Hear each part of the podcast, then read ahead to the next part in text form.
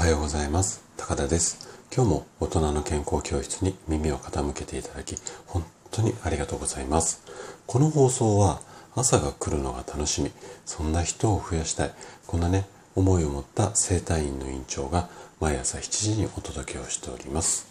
さてえっ、ー、とね毎週日曜日はちょっとラフな感じで雑談をしているんですけれども先日ねちょっとレターをいただいたので今日は雑談ではなくレターのこう質問に回答をねさせていただきたいなというふうに思っています。で、えっと、ご質問者様にはあのできるだけこう丁寧にお答えしていこうと思うのでいつもよりちょっと長めの、まあ、放送っていうか長尺のお話になってしまうと思うんですが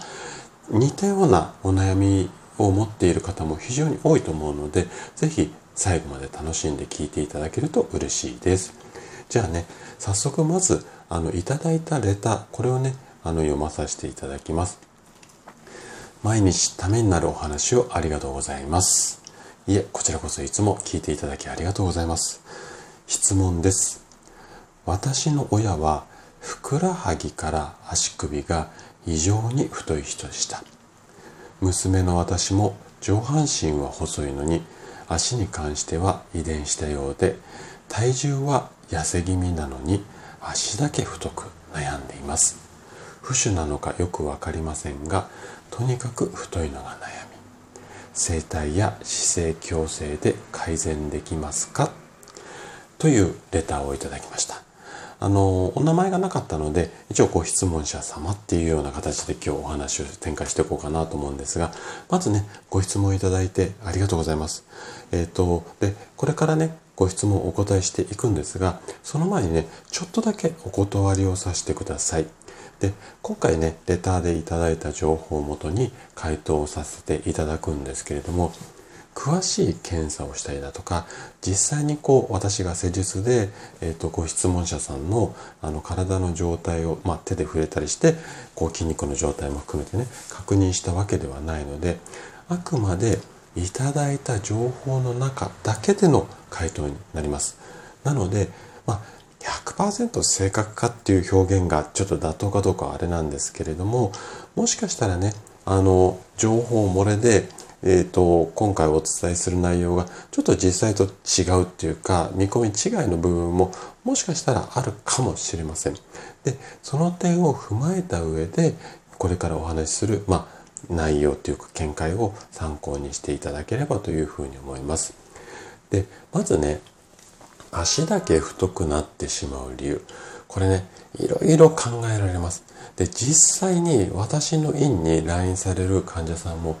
そうですね7割から8割ぐらいが女性の患者さんなんですがこの辺りの、えーと、ご相談っていうのは非常に多くいただいています。で足のお悩みで言うとあの静脈瘤これもねすごく、えーと、ご相談をいただくんですが、うん、やっぱり女性まあ男性はあんまりないと思うんですけど女性ではよくある悩みだと思います。でね今回いただいた情報からあれこれと推察をさせていただくとこのね足だけ太くなってしまう理由っていうのは大体ね5個ぐらい理由が考えられそうかなというふうに思います。でまずねどんな5個かっていうと1つ目脂肪が落ちづらくなっちゃってますよってことですね。で2つ目血行が悪いもしくはむくんだ状態になってしまっているってこと。で3つ目骨盤が歪んでますよ4つ目歩き方が悪いで5つ目塩分だとかアルコールの摂取量が多い。この5つが、まあ、可能性としては考えられるかなというふうに思います。で他にもね足だけっていうようなあのお悩みに関しては理由はあるんですが今回いただいた情報の中で言うとこの5つが可能性高いかなというふうに思うのでそれぞれちょっとずつこう詳しくっていうか深掘りしながら説明をしていきます。じゃあねまず1つ目の脂肪が落ちづらくなっている。これについてなんですがこれはねえっ、とねセルライトっていう言葉って聞いたことありますかね？うん、でこれ分かりやすく言うとあの大きくなりすぎた皮下脂肪。皮下脂肪は多分皆さんもわかると思うんですが、この皮下脂肪の一種で脂肪細胞が体の外に本来排出されなきゃいけないものが排出されずに体の中に残ってしまって老廃物と一緒にこう硬くなってしまう状態。これがセルライトって言われる状態なんですよね。もうちょっとこう医学的な表現をすると少し違った言い方はする、うん、できるんですけどもとにかくまあ、本来出なきゃいけなかったものが体の中に残っちゃってそれが脂肪とくっついた。こんなイメージでいいと思います。でこのセルライトなんですけども通常お腹周りとかあのね太ももの裏側のあたりにこう発生することが多くていわゆるね皮膚がねちょっとデコボコした状態になるんですけれどもでこれがねご質問者様の場合はあのふくらはぎとか足首の方にこう出ちゃってるんじゃないのかな。これが1つ目の原因の理由ですね。じゃあ2つ目。血行が悪いもしくはむくんでいる。で人間の体はえっ、とこの二足歩行っていうか足2本で立ってますよね。この構造上ね同じ姿勢でずっといるとまあ立ったままもそうですし座ったままもそうなんですけれどもこの同じ姿勢でね 例えばえー、と1時間とか2時間いると足にね疲れが溜まりやすくなってしまうんですね。で例えば仕事だとか家事で立ちっぱなしもしくは座りっぱなしこの姿勢が長く続いてしまうといわゆる腰から下下半身のところが血行不良が起こってしまって足がずっとむくんだままになってしまいます。でこのむくんだままの状態を放置してしまうと次第に足の血行が慢性的にもういつもねあの血行悪い状態になってしまっていわゆる足がパンパンの状態になってしまうんですよね。でこれが、まあ、2つ目の原因としの可能性として考えられます。じゃあ今度3つ目骨盤の歪みですね。で骨盤が歪んでしまうと、まあ、体のバランスっていうのも崩れやすくなる。これはなんとなく皆さんイメージ湧くと思うんですがこれでね普通に立ってているだけでもその骨盤の歪み方っていうんですかねずれ方によっては足に負担がかかりやすくなってしまうんですよ。でこの足に負担がかかるような骨盤の歪みになっている方があの非常に多いです。私今まで3万人ぐらいこううんと施術をしていて姿勢の写真なんかもねうちの院では撮って何度ずれてますよなんて言ってレポートに出したりするんですが非常にね足に負担がかかるような骨盤の歪みになってる方多いです。でまたねこう女性の場合は骨盤が歪むとまあ歪み方もねちょっと前傾って言って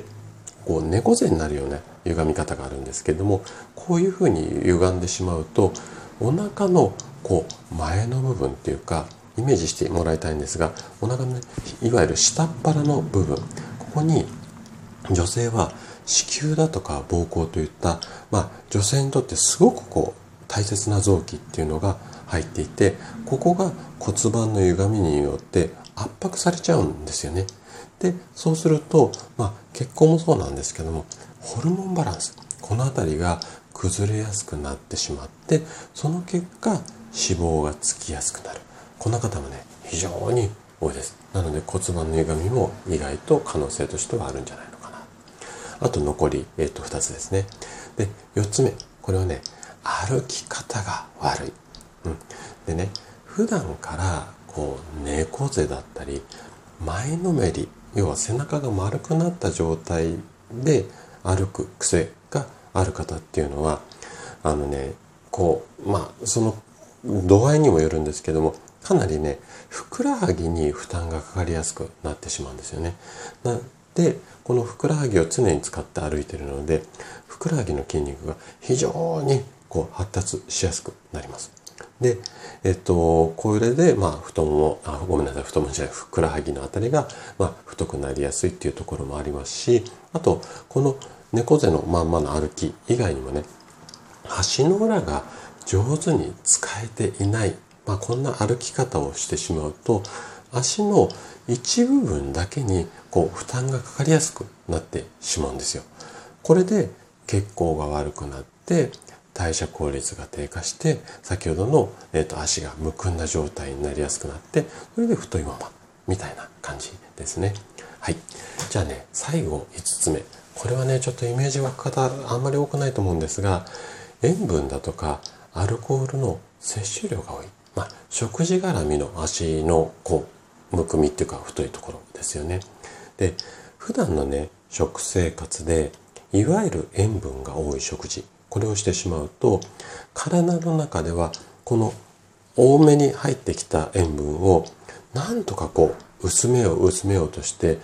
体の中の水分を外に逃がさないように溜め込みやすくなってしまうんですね。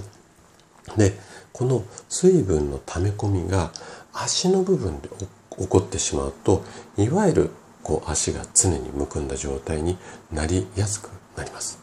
また塩分が多い食事を好む方っていうのは意外とねアルコールが好きな傾向があるんですよ。これはねあのお酒に合う食事が塩分とかまあ脂肪分とかも油とかもそうなんですがこれが多めの、まあ、おつまみになりやすいっていうところとあとはアルコールを飲んですぐにもう酔っ払ったまんま寝てしまうと本来ね外に排出されるべき水分が体の中に溜まりやすくなってしまうんですよ。それで足の方って水溜まりやすいので足が常にむくんだ状態でパンパンになりやすいんじゃないのかなと。うん、でねこの5つの可能性があると思うんですよ。で今回のご質問者様はこの5つのうちどれかが急激にうんと強く発生していて足が、えーと、太く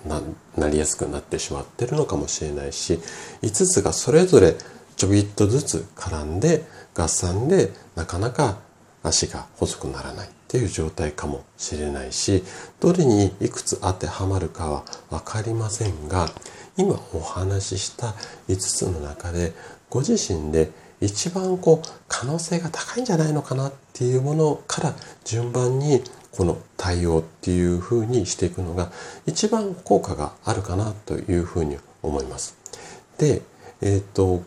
最後にこうご質問いただいた整体とか姿勢矯正でこの足の、まあ、太さのお悩みって改善できるかっていうことで言うともしね今回ご紹介した5つの理由のまあ、例えば3番目の骨盤の歪みだったりとか4番目の歩き方この辺りの要素が大きいような足の太さの原因であればどこの整体院でも、まあ、一定の効果があるような対応ができると思います。ただこの骨盤はあんまり歪んでないし歩き方も普通だよ。それ以外の可能性の部分が大きいようであれば整体だけだと反対に3番と4番が得意な因が多いんですけど残りの部分っていうのはあんまり得意じゃないところも多いんですよ。特に5番のような食事の話ができる整体院っていうのは全国探してもおそらくねほとんどないと思います。私のところはちょっと除いたとしても。なので、えっと、ご自身のまああのー、原因がね今回のお話を聞きながらどの部分が一番要素として、えー、と大きそうか。それに合わせて整体院をまあ利用してみたりだとかそれ以外の方法で対処する。こんな風に、えーと、対応していただければいいかなというふうに思います。これでおそらくご質問の答えにはなってると思うんですがもしまた今日聞いて分かりづらい点があったらまたお気軽に、えーと、レターでご連絡いただければというふうに思います。はい。ということでちょっと長くなってしまったんですが今日のお話はここまでとなります。そしていつもいいねやコメントいただき本当にありがとうございます。皆さんの応援がとっても励みになっています。今日も最後までお聴きいただきありがとうございました。それでは素敵な一日をお過ごしください。トライアングル生態の院長高田がお届けしました。ではまた。